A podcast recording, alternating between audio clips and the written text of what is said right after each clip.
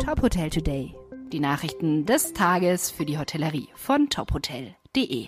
Mit Stefanie Reinhardt. Dieser Podcast wird Ihnen präsentiert von FIBO, der weltweit größten Messe für Fitness, Wellness und Gesundheit. Die FIBO 2024 bietet ein verlockendes Angebot für die Hotelbranche mit attraktiven Fitnessangeboten, die neue Umsatzpotenziale eröffnen. Mehr erfahren Sie auf fibo.com.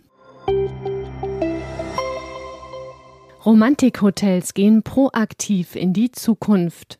Der Jahreskongress der Romantikhotels in München war der Startpunkt für den Strategieprozess Beyond 2025, also über 2025 hinaus gedacht. Damit will sich die Hotelkooperation für die Zukunft aufstellen. Drei Themenbereiche sollten die Hoteliers verstärkt im Blick haben, sagt der Vorstandsvorsitzende der Romantikhotels Thomas Edelkamp. Wir haben für diesen Kongress drei strategische Ziele herausgearbeitet oder drei strategische Themenfelder.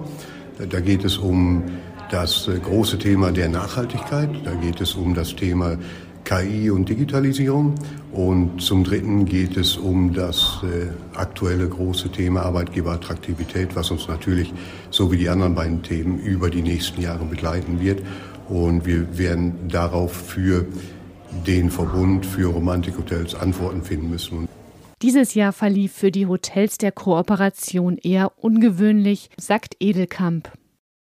Ein ungewöhnliches Jahr, aber ein Jahr mit sehr vielen positiven Signalen, die sich auch in der Performance niederschlagen, jedoch sehr volatil und sehr unterschiedlich von Region zu Region und von Land zu Land. Ihren Fokus will die Hotelkooperation künftig auch auf Skandinavien legen und ihr Netzwerk dort weiter aufbauen.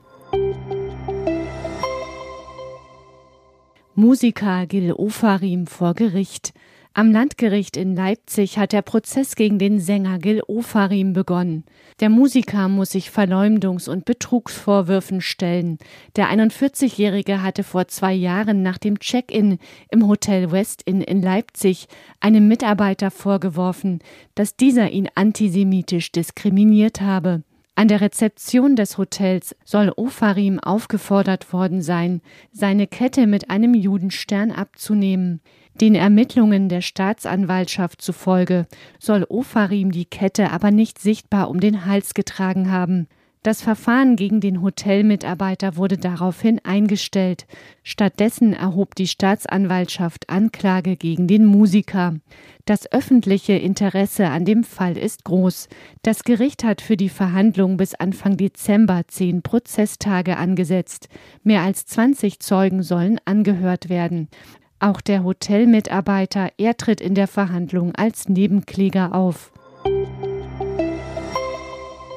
Neuer General Manager für Hilton Hotel in Berlin.